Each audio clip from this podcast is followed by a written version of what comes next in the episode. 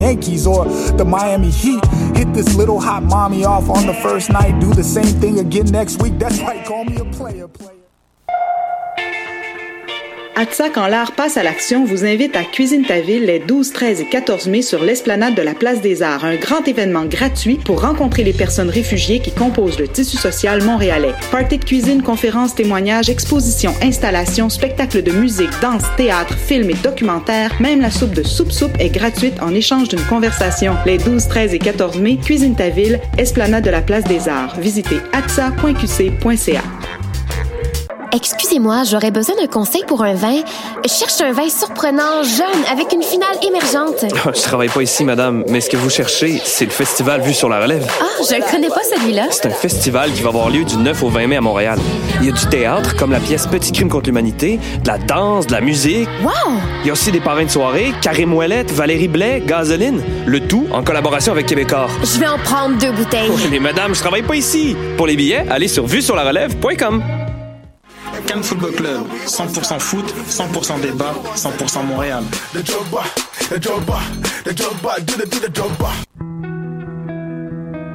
Voyage au bout de la nuit, c'est ton émission d'ambiance nocturne sur le Nightlife Underground montréalais. Découvertes musicales, chroniques culturelles et idées de sortie pour divertir tes nuits urbaines. Voyage au bout de la nuit, c'est l'émission nocturne de choc.ca.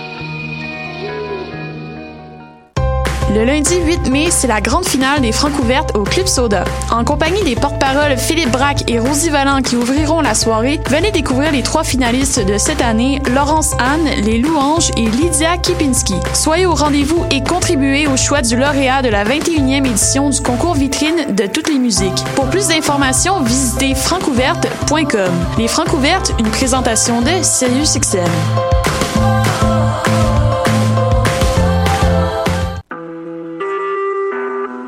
Vous écoutez Choc pour sortir des ondes.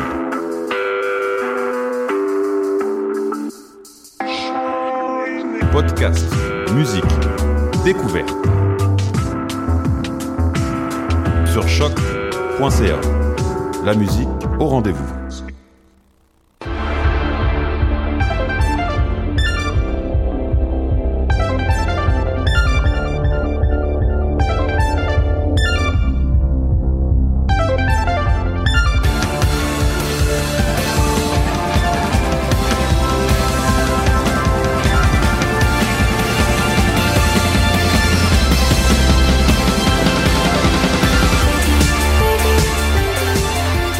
Et bienvenue à cette toute nouvelle émission des Amazones. Si c'est que vous entendez ma voix, c'est parce que ça veut dire que nous sommes mercredi. Si vous nous écoutez live de euh, Facebook, sinon, euh, qu'est-ce qu'on aime le mercredi à part écouter les Amazones? On aime ça parce que juste après l'émission des Amazones, qu'est-ce qui se passe? C'est le bras de fer de Hearthstone qui sort cette semaine à chaque ben, à chaque mercredi. Dans le fond, je dis que cette semaine, mais c'est tout le temps.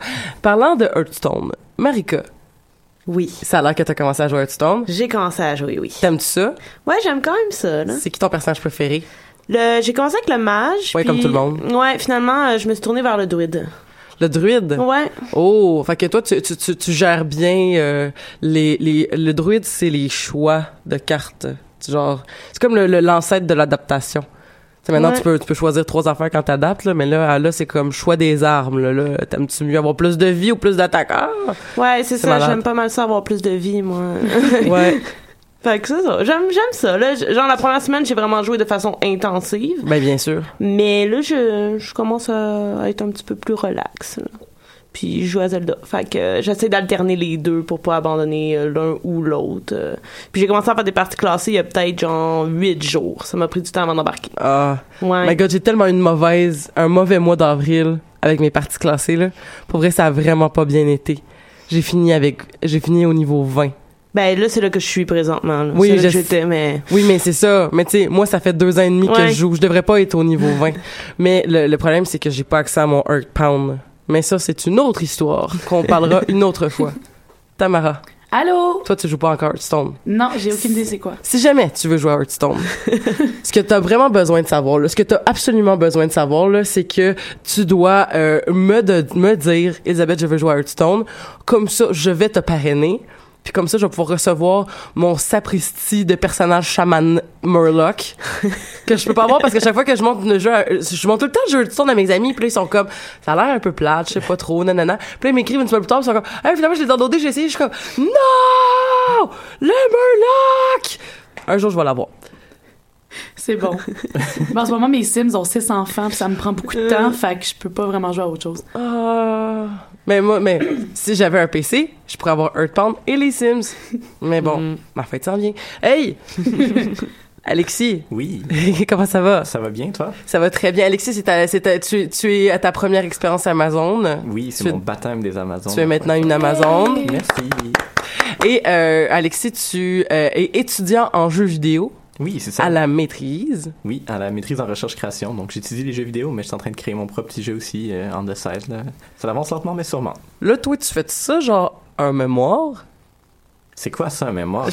Rédigé? Ah, non. Oui, je- ben, en théorie, je serais, en train, je serais en train de travailler là-dessus, mais il y a tellement de jeux dans mon catalogue de jeux à jouer, donc euh, c'est difficile de se concentrer des fois quelques heures pour euh, rédiger, mais ça se fait lentement, mais sûrement.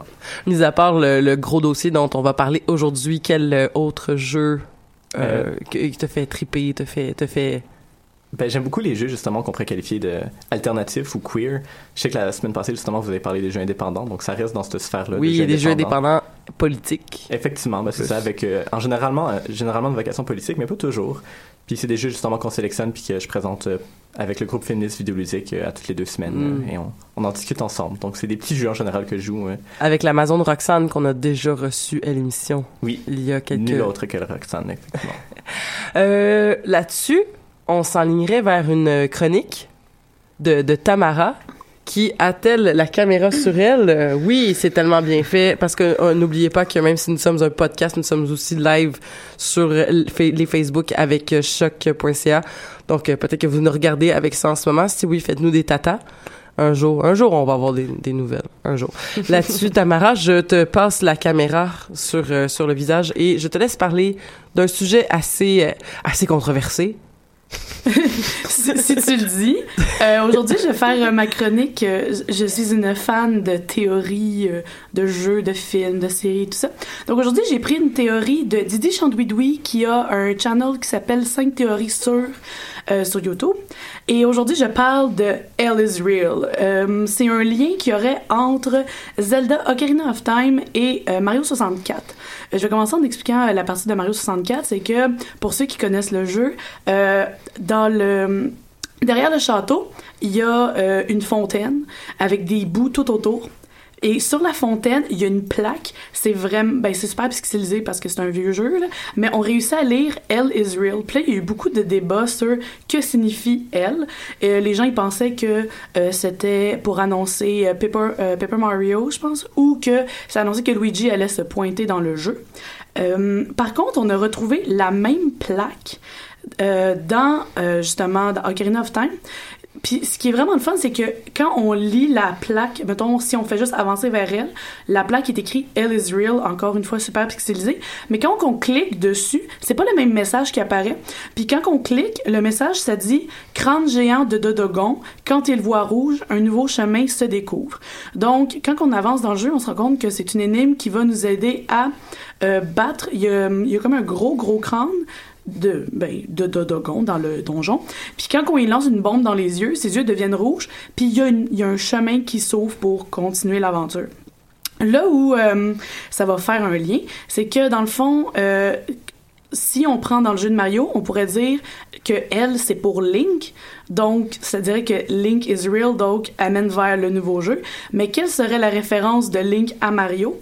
Si on reprend ce que ça dit, donc on rappelle, ça dit euh, crâne rouge de Dodogon, euh, non c'est crâne géant de Dodogon. Quand il voit rouge, un nouveau chemin se découvre. Mais dans Mario, il n'y a pas de gros crâne dans euh, l'arrière-cour du château. Par contre, ça c'est à cause de la traduction, parce qu'en japonais, ce que ça dit vraiment, c'est euh, au lieu d'être crâne géant, c'est mort géant. Puis on s'entend, des bouts, c'est des fantômes. Il y en a partout autour. Puis euh, pour ceux qui n'ont jamais joué à Mario, quand on va vers les bouts, les gros fantômes, si on lui fait face, il devient transparent. Puis pour le battre, il faut pas qu'il nous voit pour être plein pour qu'on puisse frapper dessus. Mais quand on avance vers un des bouts, il devient transparent puis il y a une clé à l'intérieur. Puis là quand on dit voir rouge, ben comme les euh, les yeux du bout ne deviennent pas rouges, mais Mario est rouge. Et c'est en le voyant qu'il devient transparent et à l'intérieur d'un des bouts, il y a une clé qui permet de poursuivre l'aventure, d'ouvrir euh, un nouveau passage dans le château pour continuer dans les tableaux. Donc, est-ce que ça voudrait dire que le message dans Link se renvoie à Mario puisqu'il y a la même plaque? Je laisse euh, cette décision à vous, chers auditeurs Wow. wow. et auditrices. C'est intense comme théorie quand même. Hein? Toutes les étapes, là, je, je savais pas ça s'en allait où. Là, finalement, wow, tout se lit. Oui, ça se lit, c'est vraiment étonnant. euh, je sais pas, j'ai j'ai trouvé ça vraiment le fun comme théorie. Il y en avait plein d'autres sur Zelda, mais celle-là, c'est vraiment ma, ma préférée. Ben merci beaucoup Tamara que, que, j'essaie de faire trop de choses en même temps. Je repasse donc euh, la caméra au groupe tout entier pour euh, en fait dire qu'on va parler aujourd'hui de Zelda. Tu as très bien mis la table en fait Tamara. Merci beaucoup. Là, Zelda, euh, I Come Clean, je connais pas ça. Je vous laisse absolument toute la place. Au pire, je serai la représentante des, des non-initiés. Mais par quoi est-ce qu'il faut commencer? Est-ce qu'il faut commencer avec le nouveau jeu? Est-ce qu'il faut commencer avec le, le- les débuts de Zelda, donc dans le temps où c'était sur euh, la, la, la, le Game Boy? Ça commence sur Game Boy, hein, je dis pas des niaiseries. Euh, ça a commencé sur la NES. je Ouais, euh, moi aussi, euh, je suis pas mal sûre que Non, mais c'est pour ça qu'il faut pas me laisser parler. je connais pas ça. Mais du moins, du moins euh, Zelda qui, ont, donc, qui a commencé en 8, j'allais dire 8 bits, mais en probablement plus que ça. Mais c'est-tu 8 bits Ouais, déjà? c'est 8 bits Ouais. NES euh, en, en 86, je crois, Zelda. Et euh, Zelda, donc, qui a aussi été le, le, le, le, le théâtre de, j'allais dire, de d'une mini-série qui nous a tous traumatisés. Lorsque Link a commencé à parler, puis qu'on s'est dit, je comprends pourquoi on, a, on t'a jamais laissé parler, parce que t'es vraiment pas pertinent dans tes commentaires. Mais tout ça pour dire que je, je, je vous passe la parole euh, sur qu'est-ce que c'est l'univers de Zelda, pourquoi Zelda euh, revient toujours mais sous des différentes formes, pourquoi parfois on dirait qu'il est fait pour un public euh, très très mature puis d'autres fois on dirait que c'est cartoonesque voire burlesque. Qu'est-ce qui a qu'est-ce qui permet à l'univers de tout se tenir malgré cette espèce de dichotomie là entre les jeux? Ben, je peux pas vraiment répondre à la question parce que c'est une très grosse question, Oui. mais je peux m'accrocher sur un petit bout de ta phrase. Tu Oui. mentionné euh, les nombreuses réincarnations de Link, puis je trouve que ça soulève un point intéressant parce que justement, ben, on sait que Link, d'un jeu à l'autre, d'une itération à l'autre, change de, de corps, de- d'incarnation. Donc, il devient des fois un jeune garçon euh, qui grandit dans les coquilleries, ou des fois c'est euh, un jeune matelot, des fois c'est un, un adolescent un peu plus euh, combattant. Puis là, maintenant, dans la nouvelle itération, c'est euh, quelqu'un qui se réveille dans un bain après 100 ans d'hibernation Mm. euh, avec des belles bobettes. Puis euh, c'est vraiment un beau début de jeu, en fait, très Ouais. érotique. Mais justement, cette, cette question de l'incarnation a posé problème euh, à la sortie du jeu Breath of the Wild, parce que, bon, il y a quelques années, à la E3, on a révélé un premier trailer de Breath of the Wild. Puis là, on voyait le, le personnage de Link, mais qui avait des traits peut-être un peu féminisés. Donc là, il y a eu beaucoup de spéculations par rapport au fait, bon, est-ce qu'on peut finalement jouer en tant qu'un Link version féminin, un, un Linkle peut-être, ou peut-être on serait en train de d'incarner Zelda plutôt que Link dans cette itération du jeu? Euh, mais finalement, ben, le, le- le développeur du jeu euh, et le producteur AJ Anuman nous a révélé comme bon, non, euh, on va pouvoir uniquement jouer en tant que Link. Et voici sa justification qui est, selon moi, un peu boiteuse. Mais Comme, comme la plupart des, des, des explications sur pourquoi les personnages qui se réincarnent ne pourront jamais changer de genre ou changer de, de peu importe. Là. oui, ça c'est en généralement assez boiteux, mais donc sa justification c'est comme bon, ben si on joue un personnage féminin, faudrait que ça soit Zelda. Donc on a déjà un personnage établi dans l'univers qui est Zelda. Donc pourquoi utiliser un autre personnage? Euh, on va utiliser on va utiliser Zelda. Mais si on est en train de jouer en tant que Zelda, qu'est-ce que Link il va être en train de faire? Ça voudrait dire que Link va être la personne qui est capturée? On sait que les hommes ne peuvent pas se faire capturer et être vulnérables. Donc on peut pas vraiment jouer en tant que Zelda, ça n'aurait aucun sens. Donc ben ça peut juste être un, un Link masculin. Donc ça c'était sa justification, puis là les gens étaient comme ben ça un ça n'a pas de sens, puis deux c'est très régressif comme vue euh, du genre. Hey, n'est-ce pas? Mais ben, ça fait beaucoup de tollé. Puis ce qui est, ce qui est vraiment ironique là-dedans, c'est qu'ils ont sorti un jeu après ça euh, qui s'appelle Hyrule Warriors, qui est un jeu euh, pas vraiment de la, de la série principale de Zelda, mais qui est quand même un spin-off. Et dans ce jeu-là, ben, ils sont comme ah ben il y a une version féminine de Link qui s'appelle Linkle, fait que c'est comme bon, mais ils l'ont intégré après quand même parce que c'était comme ah ben on, on va le faire parce que les, les gens ont l'air de, de trouver ça cool. Donc la justification initiale euh, ne tient plus du tout en Mm. fait parce qu'ils l'ont quand même fait dans un autre jeu. Mais euh, là, euh, Zelda, c'est pas toujours une damsel in distress. Ou est-ce que c'est toujours une damsel in distress? C'est toujours... J'ai vu la vidéo de, de, de Phoenix Frequency, entre autres, où on parlait de Zelda, puis on disait que du moment où Zelda était euh, repersonnifiée en princesse, c'était quasiment genre... Parce qu'elle a une... euh, OK, faisons les choses dans l'ordre. Elle a une deuxième persona, Zelda, Zelda une, une espèce de deuxième... euh, de- un deuxième caractère, une deuxième personnalité qui est plus guerrière, qui est Ben, elle, fait l'air de par- ninja. elle fait partie de l'équation du Triforce, donc à, sous mon œil, elle n'est pas juste la princesse qui doit se faire euh, secourir parce que Link a besoin d'elle pour que le tout se fasse. Donc elle est une partie du Triforce avec aussi euh, Ganon. Donc les trois ensemble forment le triangle. Donc elle n'est pas juste être- elle est pas juste là pour être sauvée, mais oui, effectivement, on peut pas jouer avec elle. Puis la mission ou les missions euh, principales de Link, c'est d'aller sauver Zelda. tu sais. Mais, mais je parlais pas de cet aspect-là, je parlais vraiment de l'aspect que Zelda avait un autre, euh, sais, elle avait un, sais, un carrément, elle se travestit en fait pour réussir certaines missions. Ben, elle a un autre, elle a un alter ego, un persona. Euh, dans Ocarina of Time, euh, elle joue le rôle de Sheik, donc elle se, justement elle se travestit puis elle joue le rôle d'un personnage masculin qui guide Link puis qui lui donne des habiletés. Mais là, du moment où elle révèle, ben en fait, euh, je suis pas réellement Sheik, je suis Zelda, ben là, elle se fait immédiatement capturer. Ouais. Mais c'est quelque chose qui revient dans d'autres jeux aussi. euh, dans Wind Waker, Ouais. initialement c'est Tetra qui est une pirate puis qui est comme qui est cool puis qui est comme en contrôle puis qui a beaucoup de personnalité, qui est une personnalité forte. Puis ultimement, bon, on découvre qu'elle est la princesse, puis à ce moment-là, c'est comme, bon, ben, capturer, puis à- c'est à Link d'aller la chercher. Il essaie quand même de justifier ça souvent, de justifier son rôle passif dans la dernière bataille où elle, prend un rôle un peu plus actif, donc souvent elle va avoir les flèches de la lumière. Et soit elle va te donner les flèches en tant que telle, ou elle va tirer sur Ganondorf ou Ganon avec l'arc elle-même, mais ça reste un rôle de support euh, assez passif. Là. Hmm. Mais Ganon, là, il fait quoi dans vie à part euh, être le méchant? Euh, ben, c'est un comptable de jour. Non, Euh, il fait pas mal, il fait pas mal juste ça, capturer le monde. C'est, il y a plusieurs incarnations justement de Ganon. Il y a Ganon, il y a Ganondorf. Il y a des versions plus cochon que d'autres. Donc des fois il a l'air vraiment plus d'un cochon, des fois il a l'air plus humanoïde. Donc dans Ocarina of Time justement il prend le rôle d'un Gerudo, qui est un une espèce de race de personnes qui habitent dans le désert. Donc là, il est plus humanoïde, mais à la fin du jeu, il nous révèle sa, monstruosité de, cochon. Il se transforme encore en animal. Dans la nouvelle version Breath of the Wild, il prend une espèce de forme spectrale euh, qui ressemble encore là, à, un cochon. là. Il y a un petit cochon tout, tout mignon. Euh, ben, peut-être pas mignon, là, mais... Non, non, mais euh, c'est cute des cochons, là, comme. Oui, c'est très cute. Puis même dans, dans Wind Waker, justement, il y en a plein qui se promènent partout dans, sur les îles. Puis c'est vraiment le fun de les prendre puis de les jeter dans l'eau ou de, de leur donner de la nourriture, tout dépendant de ton caractère. Ben oui. Oh my god. C'est pas très vegan, tout ça. Non, effectivement. Mais dans le nouveau Zelda, euh, tu pourrais en, en- en théorie y jouer de façon vegan. Donc ce qui était nouveau dans, dans Breath of the Wild, c'est qu'il y a, à la place de prendre des cœurs en coupant du gazon puis en juste des cœurs qui apparaissent, c'est euh, un système de, de nourriture. Donc tu peux prendre des pommes dans les arbres ou tu peux euh, tuer un animal puis prendre son gibier. Euh, mais en théorie, tu pourrais y jouer de façon vegan. Donc faire cuire des pommes, faire cuire des champignons. Moi, justement, j'ai joué avec quelqu'un qui était à côté de moi puis qui était vegan. Donc à toutes les fois que comme je bandais mon arc puis je, visais un animal, c'était comme non, non. Fait que là, bon, ben, j'ai- tué très très peu d'animaux, d'animaux. Puis euh, ultimement, à la fin de, du jeu, j'avais un inventaire de des millions de fruits puis de légumes, mais comme trois quatre morceaux de viande que j'ai réussi à, à voler euh, pendant que l'autre personne ne regardait pas. J'ai une question pour la tablée. Euh, c'est quoi le premier Zelda que vous avez joué et est-ce que vous conseillez à des néophytes de s'y aventurer? Dans ce Zelda-là?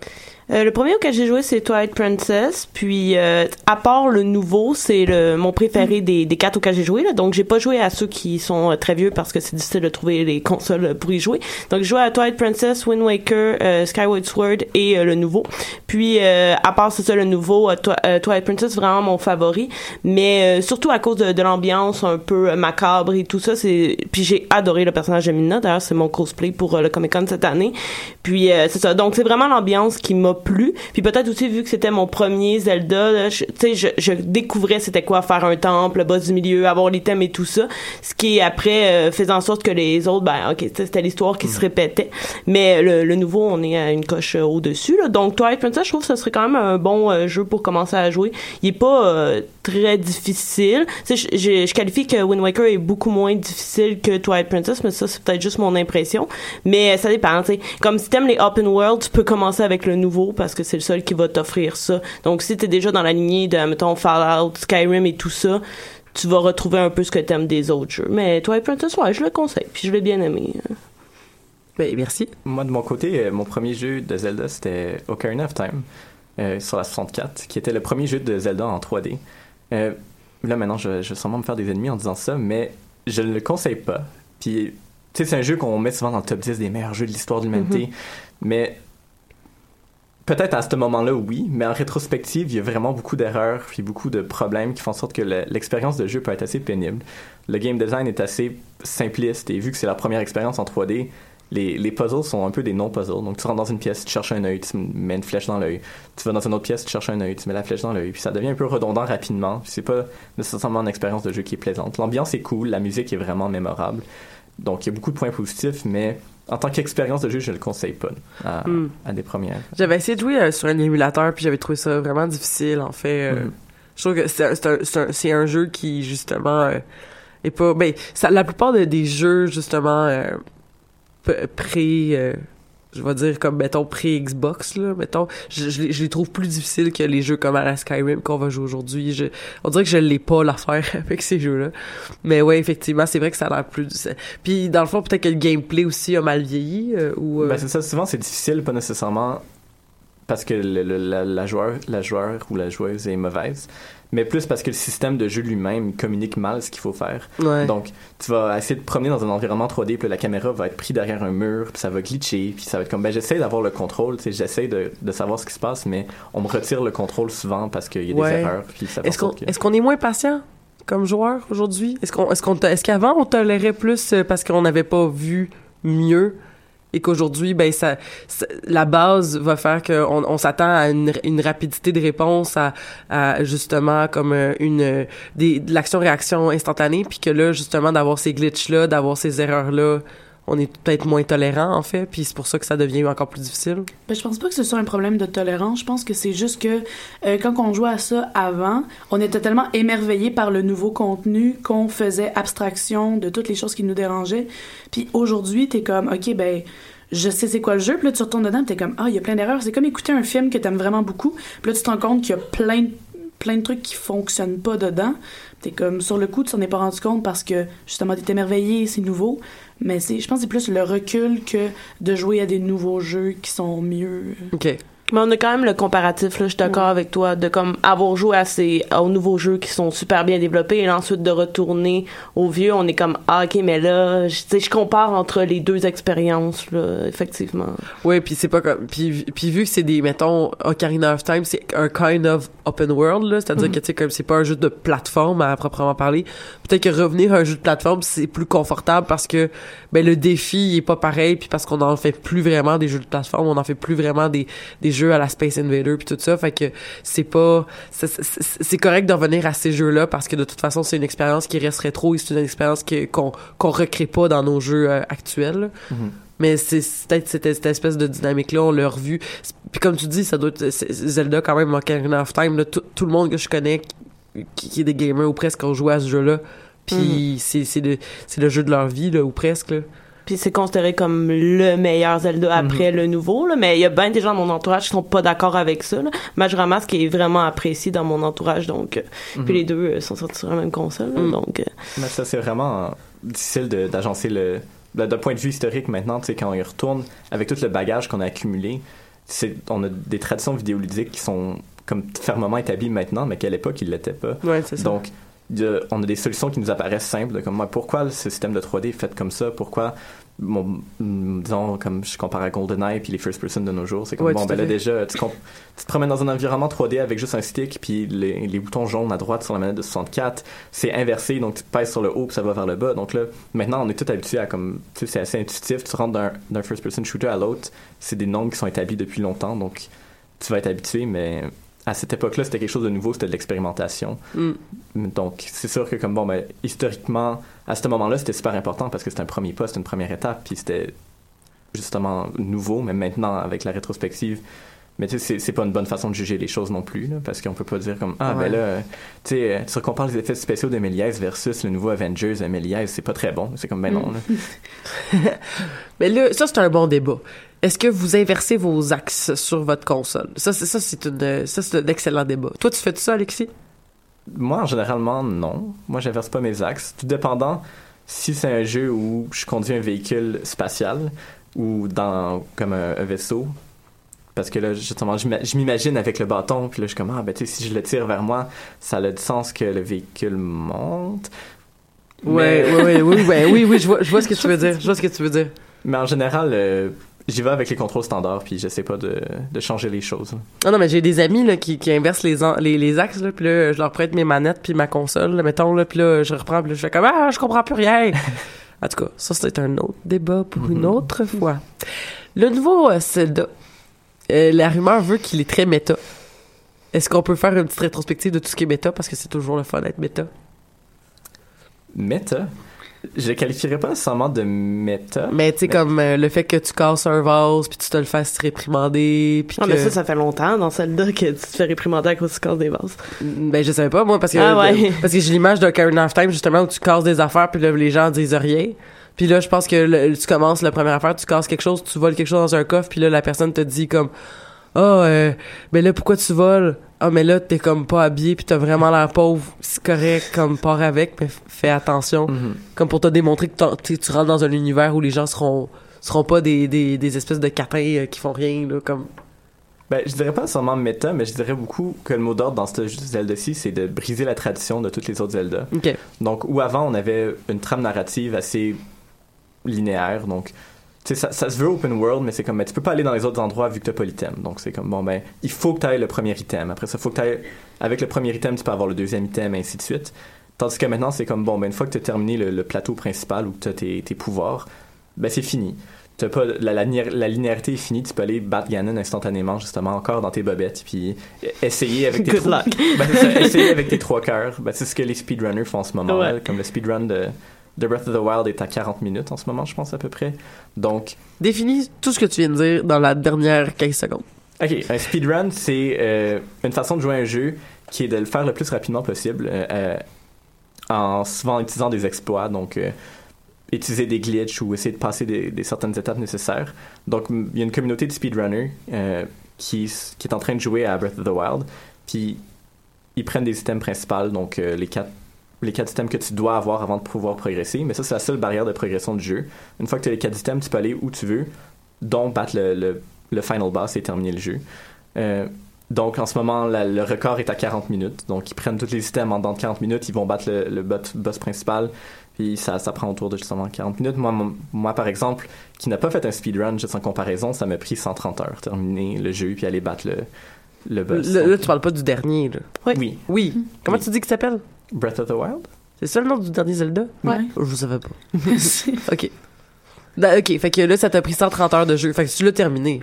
Oui, ben c'est. En, en théorie, j'ai terminé. C'est difficile de d'évaluer parce que justement, ça, là, on rentre dans d'autres théories de jeu, mais les développeurs, ils considèrent le jeu, ils ne considèrent pas le jeu comme un open world, ils le considèrent comme un open air game. La nuance n'est pas nécessairement claire, mais moi, la façon dont je le vois, c'est un, un open world game, ça serait plus un, un jeu où tu as des, des choses clairement indiquées sur ta map de comme bon, faut que tu ailles là, puis faut que tu ailles là, puis tu peux aller ici, tu peux aller là. Comme dans Skyrim, disons, tu as une quête, tu vas activer la quête, puis tu vas avoir on va, tu vas avoir un pointeur sur ta map qui dit bon, mais faut que tu ailles là. Puis après ça, tu vas faire les choses dans cet endroit-là, puis ça veut dire bon, ben retourne à telle personne. ou ça- dans un Dragon Age, ou dans Dragon Age, mettons, tu vas carrément avoir des points d'intérêt en disant, comme, tu sais, ta, ta map, là, il y a absolument rien dessus. C'est juste noir. Mais là, tu vas avoir comme un point d'exclamation. Puis là, tu sais, comme, si tu réussis à te rendre là, tu vas avoir quelque chose. Mhm. Alors que dans le nouveau Zelda, il y a absolument rien, là. Comme, Ben, c'est ça, il y a aucun une- indice, là. Il y a une quête principale que t'es vraiment pas obligé de suivre. Donc, ultimement, tu te promènes, puis c'est vraiment plus une, ex- une expérience comme se promener dans un champ, puis t'es comme, ah, la montagne là-bas a l'air vraiment, be- vraiment belle. Je montagne. Puis justement, vu que le système de grimpage fait en sorte que tu peux grimper n'importe quoi, n'importe où, il y a vraiment aucune limite dans l'environnement.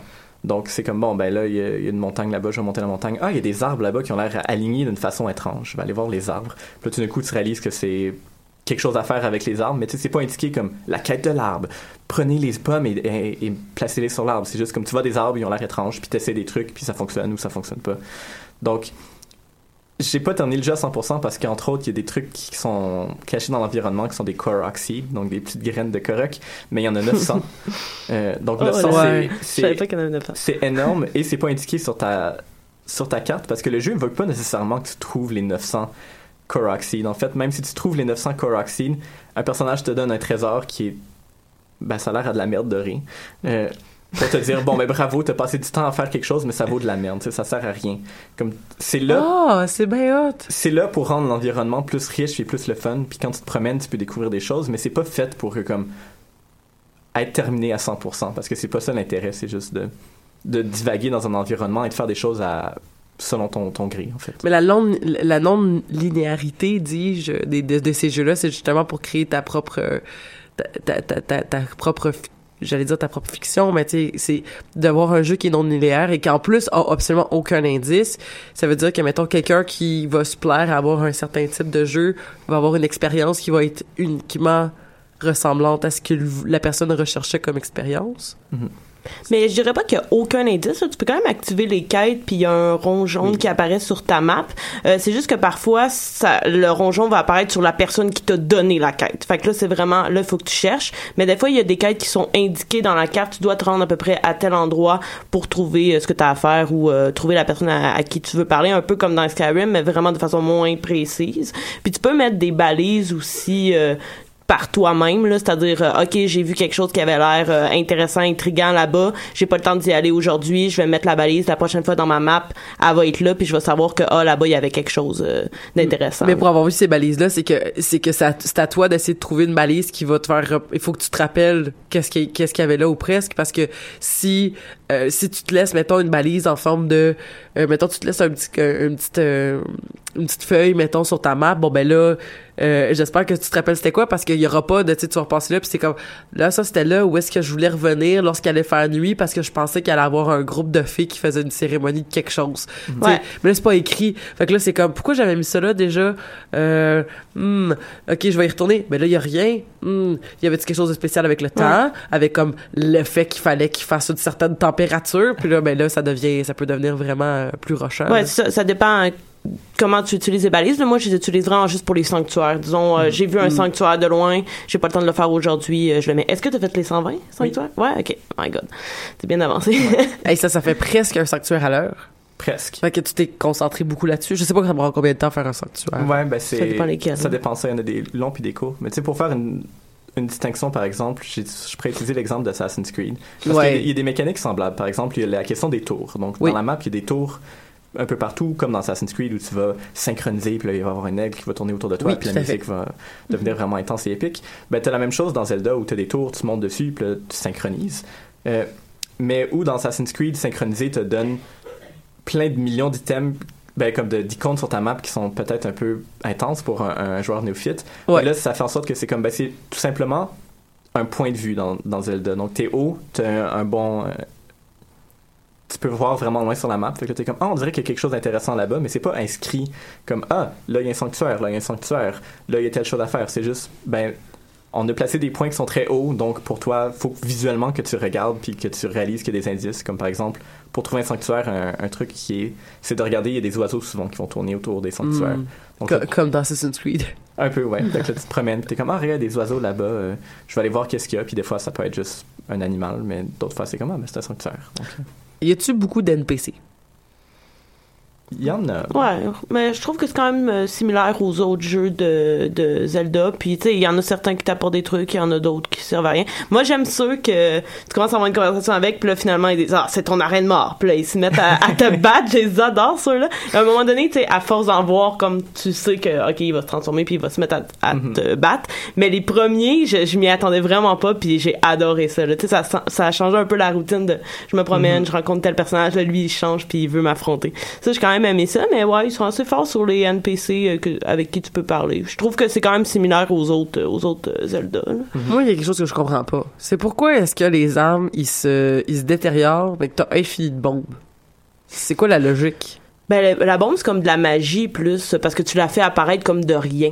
C'est pas comme une bombe que tu ramasses comme dans les autres Zelda, c'est vraiment un pouvoir. Puis moi je trouve que c'est vraiment un avantage que les armes euh, puissent se briser, là. c'est c'est chiant, mais justement ça, ça me donne un autre niveau de difficulté puis de complexité au jeu, surtout que là ils ont donné la possibilité de ramasser l'arme des ennemis, ce qui est quand même assez bien. Fait que tu sais, t'es jamais ou presque à court d'armes, ça m'est peu arrivé d'être à court d'armes. Mettons d'arc, oui, là, parce que tu rencontres moins de NPC qui ont des arcs, mais ouais, ça, ça, je trouvais que c'était un bon avantage du jeu. euh. Ah, ben là, là, je comprends. Ça fonctionne un peu dans l'idée justement de la narration procédurale où comme bon, ben, tu rentres dans un combat, puis là tu utilises ton arme, puis là ton arme casse. C'est comme qu'est-ce que je fais? Fait que là tu cours puis tu essaies de voler l'arme de quelqu'un qui a été désarmé. Plus cette personne-là pas d'arme, puis là, Ben, ou tu lances une bombe, t'en as infini. ou tu Ouais. lances une bombe, mais la- les bombes justement, c'est ils ont quand même un, un grand comme euh, un grand area of effect. Donc toi-même tu peux exploser à cause de tes propres bombes, ce qui, ce qui m'est arrivé très souvent. Euh, puis le le dommage que les bombes font sont pas très hauts de toute Mm. façon. Donc Mm. c'est souvent utilisé pour comment ben je vais éparpiller les ennemis autour de moi, mais je vais pas les Pour les faire euh, sauter partout. ben, c'est ça, mais ils ont pas vraiment beaucoup de dommages.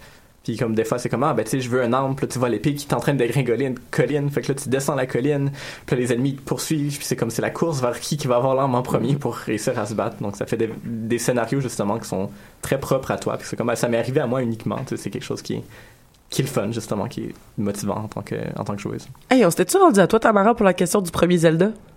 Je peux répondre. Euh, j'ai jamais joué à Zelda, mais euh, Zelda, c'est mon personnage préféré à Super Smash Bros. Puis, Ah! euh, vraiment le fun. J'aime ça alterner entre Chic puis Zelda. Oui, mais pour vrai, c'est intéressant ce que tu ce que, ce que t'emmènes parce que c'est vrai que bon ben l'univers de Nintendo nous a apporté plusieurs jeux, euh, entre autres euh, Super Smash Bros. Où est-ce que euh, il y a eu les personnages qui se rencontraient dans ce dans cet autre univers-là. Est-ce qu'il y a eu d'autres euh, euh, à part la télésérie puis mettons Super Smash Bros. Est-ce qu'il y a eu d'autres comment je pourrais dire sorties de l'univers même du jeu vidéo de Zelda, de la linéarité de Zelda, de Ben Mario Kart, entre autres. Ah, ça, il y a- il y a- Zelda est à Mario Kart. Oui, maintenant, dans le nouveau Ouais. Mario Kart 8. Il y a Zelda ou Link? Euh, Link. Link, ouais, pas Zelda. Mais il y a une map qui est justement le château de Zelda. Donc il y a une image qui est sortie hier qui m'a fait bien rire. C'est un personnage euh, de Animal Crossing qui est dans un kart de Mhm. F-Zero qui est sur la map de Zelda. Puis c'est comme ok, ça croise vraiment beaucoup de séries tout d'un coup. Là, comme une image croise comme quatre séries différentes. Puis c'est comme ok, mais c'est, l'univers Nintendo là, donc euh, ils se permettent. euh, c'est des personnages que tout le monde reconnaît, donc euh, ça va me faire fleurir les ventes. Donc pourquoi pas. Pourquoi pas? Mais là, est-ce que vous êtes le genre de personne qui achetait le livre pour euh, connaître tout? Est-ce que vous êtes le genre de personne qui euh, euh, allait sur les internets et sur les Wikipédia, les wikis Zelda pour aller justement vous vous abreuver de l'information pour finir le plus de quests possible puis connaître où ils sont les 900 graines de je sais pas quoi? Ou est-ce que vous êtes le genre de personne qui font comme ben je vais découvrir puis ce que je vais réussir, je vais le réussir puis ce que je vais échouer, je vais échouer puis ça va finir là? Ben moi j'essaie de faire les Zelda sans aller voir comme tout ce qu'il y a sur internet et tout ça. Euh, le Twilight Princess je l'ai fait sans rien aller voir. Euh, J'avais quand même l'aide de, de mon copain qui l'a qui l'a fait auparavant, mais j'ai vraiment essayé de faire mon premier Zelda sans rien tricher.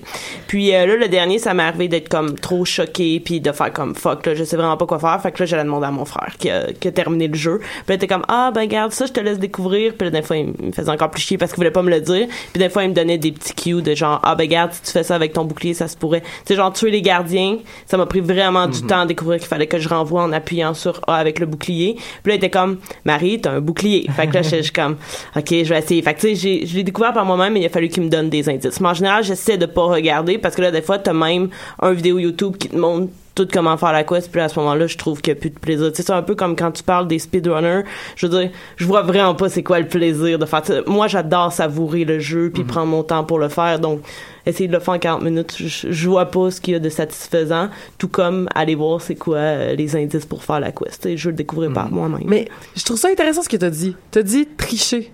Ouais. Est-ce que maintenant, en 2017, aller voir les walkthroughs, c'est tricher? moi je considère que oui là. Moi, je considère que non, mais euh, débattons. Ben, je, je pense pas que- qu'il y a sujet à débattre. Je trouve juste que euh, c'est toi qui fais le jeu, c'est toi le joueur. Si tu vas voir euh, toute la vidéo de quelqu'un d'autre qui fait le jeu, finalement, tu fais juste la même affaire que l'autre sans avoir aucun mérite de l'avoir fait. C'est comme ça que je le vois, moi. Mais est-ce qu'un jeu est uniquement euh, un, un défi? Est-ce que ça peut pas être une autre façon de voir une œuvre de fiction sur Mm. une nouvelle forme et de ce de cette façon-là lorsque je suis un consommateur de cette œuvre de fiction là et de cette euh, de cette euh, de cette histoire qu'on essaie de me raconter euh, et que je suis bloqué Mm-hmm. euh, aller voir un walkthrough n'est pas en fait justement comme le, la clé pour continuer ton expérience de joueur qui était bloqué de toute façon. Alors où est-ce qu'est le niveau de la triche lorsque c'est pour comment tu vas toi-même gérer la façon de faire ton jeu? Alexis un commentaire? Oui, ben moi justement, euh, dans, dans ma tête, c'est bien d'être accessible justement, puis de, de jouer sur cette accessibilité-là. Puis on peut pas nécessairement assumer que tous les joueurs ont les mêmes capacités. Donc, tu sais, c'est facile de rentrer dans un jeu puis de dire, bah, faut juste le faire, mais nos habiletés en jeu vidéo dépendent souvent, bon, ben, de notre accès à une console quand on était jeune, puis de- du nombre d'heures de pratique qu'on a, puis souvent, ben, il y a plusieurs personnes qui n'ont pas ça, puis qui n'ont pas accès à ça, puis, tu sais, ils veulent jouer au jeu, puis ils veulent faire partie de l'expérience, mais ils sont bloqués soit par leurs limites autant physiques que mentales, ou peu importe. oui tout à fait Euh, donc, je vois pas nécessairement le mal en, en quoi s'aider avec quelque chose d'externe. Comme si, comme tu sais, c'est sûr qu'en tant que joueur, euh, une personne pourrait dire bon ben moi ça m'enlève à l'expérience, tand- tandis qu'une autre personne c'est comme ben, tu sais si j'ai le choix entre ne pas jouer à l'expérience du tout ou avoir un walkthrough puis quand même être capable de progresser, bon ben c'est mieux de tu sais, si tu veux y jouer, joue de la façon dont tu, tu peux. Puis c'est comme il y a justement il y a la Xbox qui est sortie récemment une fonction euh, pour euh, avoir des manettes plus accessibles où tu peux remapper des boutons sur deux manettes. Donc, tu pourrais avoir ton stick gauche sur une manette, puis ton stick euh, puis les trois boutons à droite sur une autre manette. Donc, pour quelqu'un justement qui n'a pas les mêmes habiletés, la même dextérité, ou qui n'a pas justement accès au, même niveau de, de contrôle dans ses mains, ben, il peut mettre une manette par terre puis jouer avec. Puis là, certains, certaines personnes vont dire ben, c'est triché, tu sais, parce que tu joues avec tes pieds. Tout le monde devrait jouer avec le, le même niveau de base, mais c'est comme ben, à ce moment-là, tu sais, c'est si on peut donner accès à des jeux vidéo à des personnes qui n'y auraient pas autrement, puis qui ont du plaisir là-dedans, je vois pas nécessairement le, le mal. C'est sûr que dans un autre contexte différent, dans un contexte compétitif, dans Ouais, un contexte e-sport, là, je peux comprendre en quoi ce serait important d'avoir les mêmes bases. Mais dans un contexte où c'est juste ludique, puis c'est une question d'apprécier un univers fictionnel ou de juste avoir du plaisir, si tu es capable d'avoir du plaisir de façon non conforme, moi je vois pas le mal. Tamara? Ah, euh, oui, excusez, j'étais- absorbée parce qu'Alexis disait.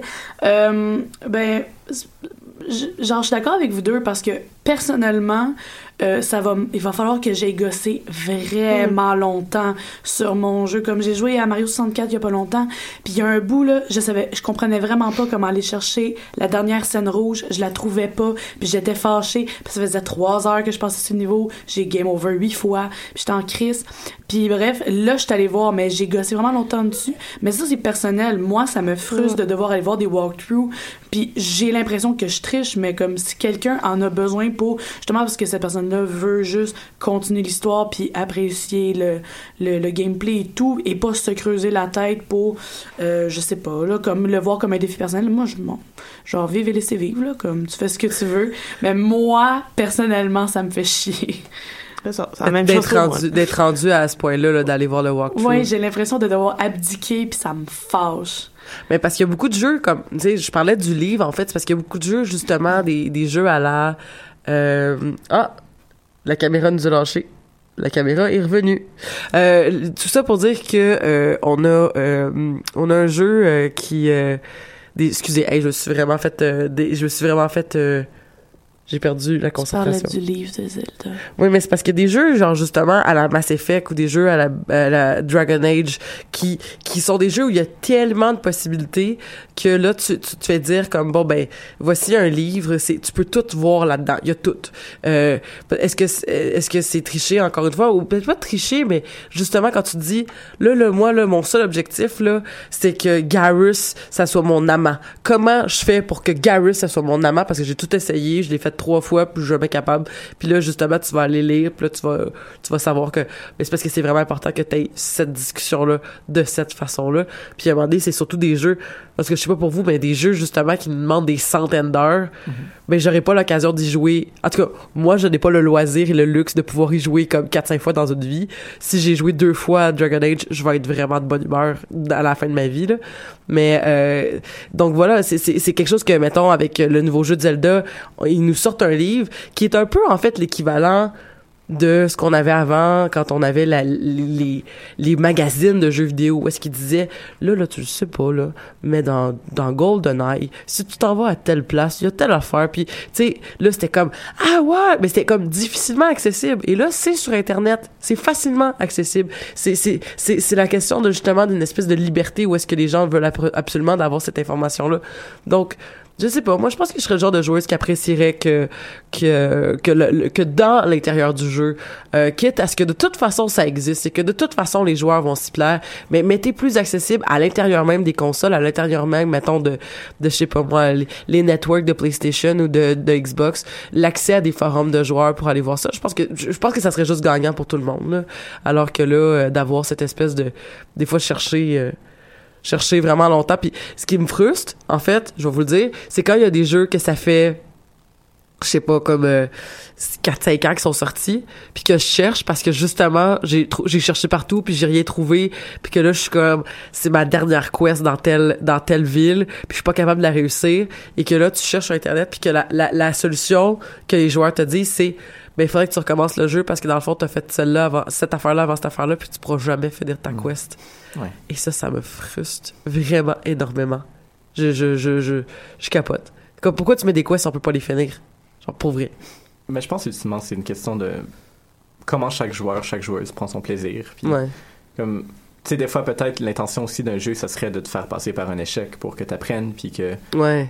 tu sois capable de- d'y retourner à plusieurs fois mais après des fois 10 échecs euh, il y en a qui sont comme Ben, je suis tanné là j'ai compris là, que je suis pas capable puis que j'en ai assez puis je veux savoir comment faire tandis qu'il y en a d'autres que pour eux ça va être comme Ben, moi 10 échecs ça me motive là, je veux continuer je vais en faire 100 échecs puis une fois que je vais avoir les réussi la, la, la seule fois ben là ça va valoir la peine donc je pense que c'est pour ça aussi qu'il y a des jeux qui ont, qui ont des niveaux de difficulté entre easy medium hard parce Ouais. que bon ben, c'est pour s'adapter aux différents styles de jeu puis tu sais justement je pense qu'il y a pas il y a pas de mal à jouer un jeu à easy parce que tu reviens du travail, t'es fatigué, puis ça te tente pas de, de te faire confronter à plein d'échecs, tu veux juste avoir un power fantasy, puis tu veux que ça Mm. soit facile. Comme il y a pas de mal non plus à y jouer à hard, puis avoir de la difficulté, puis que ça soit comme confrontant pour toi, mais que tu apprécies quand même. Comme... Ben c'est ça.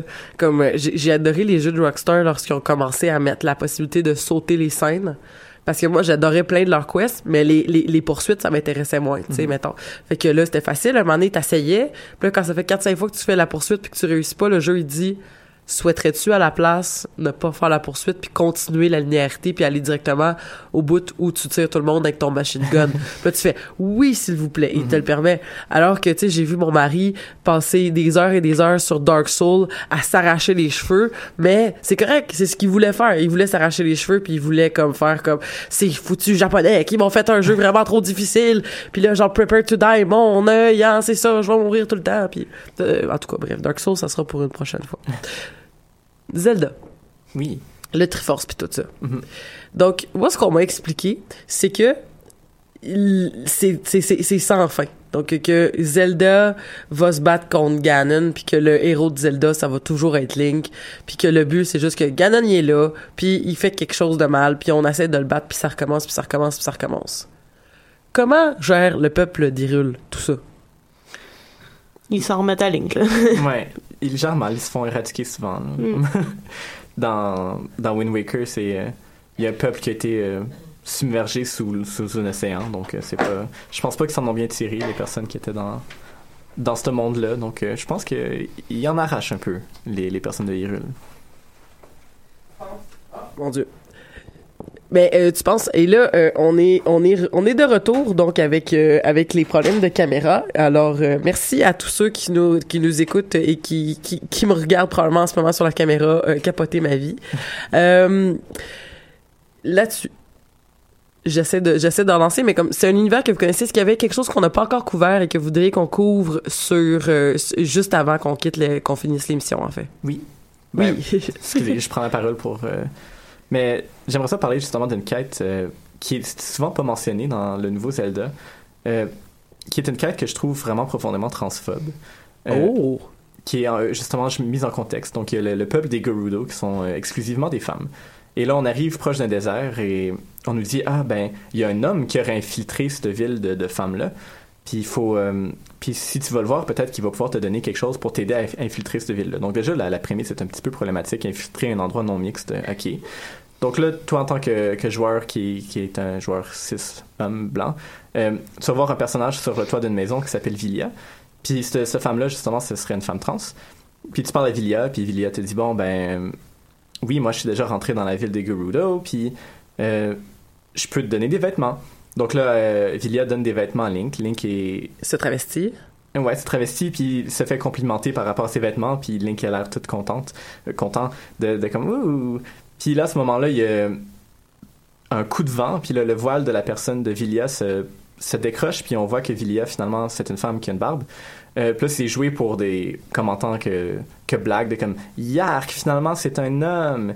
Mais tu sais, ultimement, c'est tellement un espèce de gros droit de regard vraiment horrible, comme qui fait justement une espèce de grosse blague transphobe de comme c'est pas vraiment une femme mais tu sais Vilia elle elle a jamais prétendu être un homme elle a jamais fait en sorte que comme tu sais elle, elle s'est toujours présentée en tant que femme elle a toujours dit qu'elle était une femme c'est juste les autres personnes qui disent ah c'est un homme qui s'est infiltré.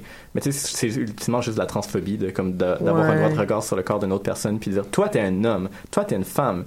Donc puis là, ultimement ce qui fait en sorte que comme ce qui aurait pu être un, un moment très puissant pour euh, un joueur qui est une personne trans de jouer Link en tant que personne qui porte des vêtements euh, qui serait pas euh, assigné à son genre euh, Et de- qui aurait, et qui aurait peut-être pu garder un comportement assez traditionnel à ce que Link est au lieu de de de de de, s'accaparer de tu dis qu'il s'était comme s'est comme accaparé d'un comportement un peu euh, euh, un, un- euh, la timidité la mais peut-être mais peut-être que Link est insécure là c'est ce qu'on a peut-être appris aussi dans ce jeu là, mais ce que je veux dire c'est que là tu dis qu'il agit un petit peu en faisant des hi hi hi puis Mais finalement, c'est qu'on comprend que Link croyait que la personne, c'était une femme qui la complémentait. Puis là, il était comme, Ah, je me fais cruiser. Puis là, quand, la- quand Link réalise que c'est une femme trans, euh, il est comme yark, puis il fait une espèce de regard de dégoût.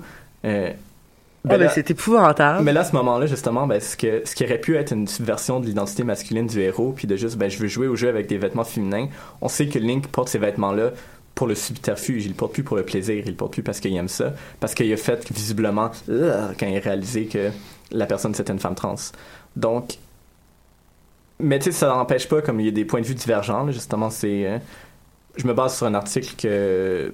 Bon, là, j'ai le nom ici écrit en quelque part, mais je voudrais pas. euh, une certaine Jennifer Uncle, elle, elle disait justement, ben, pour elle, ça a ruiné l'expérience parce qu'à ce moment-là, elle pouvait plus subvertir l'identité du héros de Link. Tandis que d'autres personnes, justement, comme Heather Alexander, hum, qui était une autre euh, personne trans qui écrit sur le sujet, elle, elle disait, ben, peu importe, c'est quand même une option de plus de pouvoir porter des vêtements de femme, puis de pouvoir vivre le jeu comme étant une expérience différente, puis de subvertir l'identité masculine du héros. Puis pour elle, c'était pas comme la blague transphobe était, transphobe était pas assez importante pour empêcher la réappropriation. Mm. là. Ouais, ben c'est ça, c'est- toujours ça des fois où est-ce qu'on se dit comme bon ben euh, est-ce que est-ce que cette est-ce que ce geste-là va choquer, va devenir comme une espèce de va, va devenir un, un nouvel exemple de ça c'est non, ça tu refais pas ça? Ou justement où est-ce que euh, en tant que personne cis, on peut même, euh, en tout cas, je, je m'inclus là-dedans, en tant que personne cis, à un moment donné, on peut se dire comme, ben, c'est vraiment épouvantable. Puis là, quand t'es entouré de personnes trans qui te disent comme, non, non, c'est vraiment pas si pire que ça. Mais en même temps, ces personnes trans-là ne parlent pas pour toute la communauté des trans. Alors, ça devient tout euh, un gros défi de démêler qu'est-ce qui appartient à vraiment euh, ce qui est, ce qui est matière à... Moi, tu me dis ça, ça me choque beaucoup. Mais en même temps, même temps, moi, je me choque à rien, peut-être aussi, euh, on dira. Mais euh, oui, mais euh, là, dans le fond, est-ce que tu considères que le nouveau, est-ce que vous considérez, vous qui avez joué au nouveau, que le personnage de Zelda a eu un, un, un- un- comment je pourrais dire, un pattern de damsel in distress dans celui-là? Ben, il y a encore un pattern de Damsel in Distress, c'est sûr. Parce que, comme, tu sais, il y a Zelda qui est qui te motive tout le long, puis tu tu découvres le personnage à travers des, mémoires que te- ton personnage est amnésique, puis tu en découvrant le- l'environnement, tu, tu te rappelles de, de scènes avec Zelda. Donc, il essaie quand même de la développer quand même plus que, tu sais, c'est pas uniquement une Damsel in Distress, c'est pas Peach. Euh, mais elle est quand même absente, puis est quand même ultimement capturée par Ganon la majorité du jeu, à part la dernière mission. Puis, mais je veux dire, juste moi, personnellement, le- l'expérience justement de, de la blague transphobe, moi, je l'ai vécu difficilement. Je trouvais ça comme vraiment rough. Ouais. Mais j'aimais vraiment justement la possibilité de pouvoir quand même faire le reste du jeu puis porter justement des vêtements féminins parce que c'est quand même quelque chose de super cool, de le fun. Puis j'ai quand même cette option-là de comme, ben, j'ignore un peu la blague, j'ignore le contexte, j'ignore le fait que Link était comme là. Puis je- parce que le reste du temps, ben, Link, tu peux le pr- faire prendre des selfies, puis il est souriant, puis il a l'air comme content. Fait que c'est comme, bon, ben, tu sais, c'est cool, là, je peux faire prendre un selfie à Link, habillé dans des vêtements de femme, puis il a l'air tout comme, yeah! Fait que c'est comme, tu sais, ça fait tellement changement de tous les héros, justement, dark, masculins, comme Mm. ce genre, qui sont assez toxiques dans leur comportement souvent. Donc, pour moi, je l'ai quand même vraiment réapproprié. Euh, mais justement, il y a beaucoup, comme c'est une, une tradition de Nintendo de- d'être euh, assez transphobe là. comme le personnage que ouais ben, le personnage de Birdo dans Mario 2 euh, se veut une version euh, une version trans de Yoshi Euh, mais dans la version japonaise il continue à l'appeler quand même au masculin fait que c'est comme il met, comme ils l'ont créé pour être une version trans mais il met genre quand même Mais volontairement Yoshi, c'est c'est- c'est un, c'est un, c'est un kind of dinosaure, genre? Ben ça, Yoshi, ce serait un, un dinosaure, mais un dinosaure homme 6, entre guillemets. OK. Puis là, ils ont créé Birdo qui serait comme... Mais il pond des œufs. Ouais. Birdo qui serait une espèce de femme trans, mais il, dans la version japonaise, il continue à dire, bon, Birdo, il est telle telle chose, même s'il code de façon féminine. Fait que c'est une version... Puis tandis que dans la version euh, ici occidentale, ben, on utilise le- les pronoms féminins, ce qui est déjà mieux, là. Puis dans Breath of the Wild aussi, il y a un autre personnage qui est le personnage de Bolson, qui est un constructeur, euh, qui est super comme stéréotypé dans, dans son homosexualité, puis dans la façon dont il est codé, comme il est très extravagant, flamboyant. Euh, ce qui en soi est pas nécessairement problématique, mais c'est le fait que ce soit le seul personnage qui soit codé de cette façon-là, puis qu'on Mm. peut comprendre qu'il est homosexuel, qui fait en sorte que c'est comme ben, tu sais, s'il y avait une plus grande diversité dans le cast, puis il y avait plusieurs personnages qui étaient homosexuels, puis qui le vivaient de façon différente, à ce moment-là, ça serait plus problématique. Que Mais- t'aies un personnage homosexuel euh, très stéréotypé, cage au folle, puis que t'en aies d'autres qui sont comme un peu plus... euh, qui sont un peu plus comme, ben, ça adonne que mon orientation sexuelle est euh, bi, euh, euh, hétéro, homosexuel, asexuel, euh, pansexuel, euh, peu importe, là, tu sais, comme, mais qu'on ait cette panoplie-là, mais d'avoir comme le personnage, d'avoir une fille, d'avoir un personnage trans qu'on tolère pas en plus, d'avoir un personnage homosexuel, tu sais, ça, ça démontre comme une, une façon un peu, un peu, un peu courte de démontrer Mhm. l'univers ou de, de- du moins de transposer l'univers que nous on vit dans un univers fantastique. Ouais, on peut pas souvent parler de l'idée du monolithe. Ces personnages-là, maintenant, ils représentent l'homosexualité au complet à, à eux-mêmes parce que Ouais. ben, ils n'ont pas le choix parce que c'est la seule personnage le seul personnage qui a ça dans cet univers-là Vilia même chose c'est la seule femme trans dans l'univers de Zelda fait que c'est comme bon ben, on peut assumer que c'est un univers transphobe tandis que s'il y avait plusieurs personnages trans plusieurs personnages de, de, de variété ben la, la question des stéréotypes ça serait plus autant problématique parce que Mm. bon ben ça serait plus un, un statement sur at large tous les personnages trans sont toutes les personnes trans sont comme ça toutes les personnes homosexuelles sont comme ça donc je trouve que justement des ça, ça reste assez régressif dans, la, dans sa représentation. C'est pas. Moi, je trouvais ça quand même problématique, même si on a un héros qui est quand même un peu subversif. Euh, puis justement, la- l'aspect cross-dressing est présent dans l'univers de Zelda depuis longtemps avec Mhm. Sheik. Puis Link lui-même dans Triforce Heroes, euh, qui est un jeu euh, sur 3DS, pouvait porter des vêtements féminins aussi. Donc c'est quelque chose qui existe depuis, long- depuis longtemps, mais on laisse juste à l'idée de comme ah c'est juste du cross-dressing, c'est vraiment juste un, un outil pour acquérir certaines choses dans cet univers-là. C'est pas une forme d'expression de genre, c'est pas quelque chose de plus. C'est vraiment euh, justement instrumentalisé, puis c'est plus nécessairement à ce moment-là une représentation queer. Mm. Parce que c'est pas la c'est pas la façon dont le personnage peut s'identifier, mais uniquement comme pour arriver à ses fins. Mhm. Mais merci beaucoup, Alexis, de, de nous avoir présenté cet aspect-là euh, qui, que, que tu considères et qu'on on pourrait s'entendre pour considérer qui est quand même plus problématique dans l'univers de Zelda. Est-ce que, euh, rapidement, est-ce que vous croyez que euh, ça fait longtemps qu'on fait des appels à Zelda, justement, sur ces... qu'on qu'on qu'on dénote ces, ces problématiques-là dans l'univers de Zelda. Est-ce que vous croyez que la problématique vient euh, de Nintendo même qui, qui, ne se qui, qui se fait pas assez d'examen de conscience? Ou est-ce que dans le fond ce n'est que c'est une problématique qui est plus qui serait plus plus plus globale que ça dans le jeu vidéo? Euh, ben, je veux pas généraliser non plus, mais tu sais, je pense que. Parce que je peux pas parler à la culture japonaise, je sais pas. Non, c'est ça. Mais je sais pas à quel point ils ont le même niveau de sensibilisation qu'ici, puis l'expérience du genre, je pense pas qu'elle est la même là-bas non plus, mais Mm. encore là, faut vraiment prendre ce que je dis avec un grain de sel parce que je le sais pas. Euh, mais ultimement, c'est quand même quelque chose qui est présent. Comme la transphobie, c'est quelque chose qui est présent dans l'univers du jeu vidéo depuis longtemps. Là. Comme on pense à Street Fighter, on pense à euh, ben, vraiment beaucoup euh, Grand Theft Auto, qui a des, des quêtes vraiment, vraiment, vraiment problématiques qui sont beaucoup, comme bien pires que Zelda. Mhm. Euh, Donc c'est quand même quelque chose qui est présent dans le jeu vidéo, mais c'est pas unique au jeu vidéo, c'est quelque chose qui est présent dans la majorité des médias aussi. C'est juste un symptôme d'une société elle-même qui est transphobe. Donc, euh, Mm.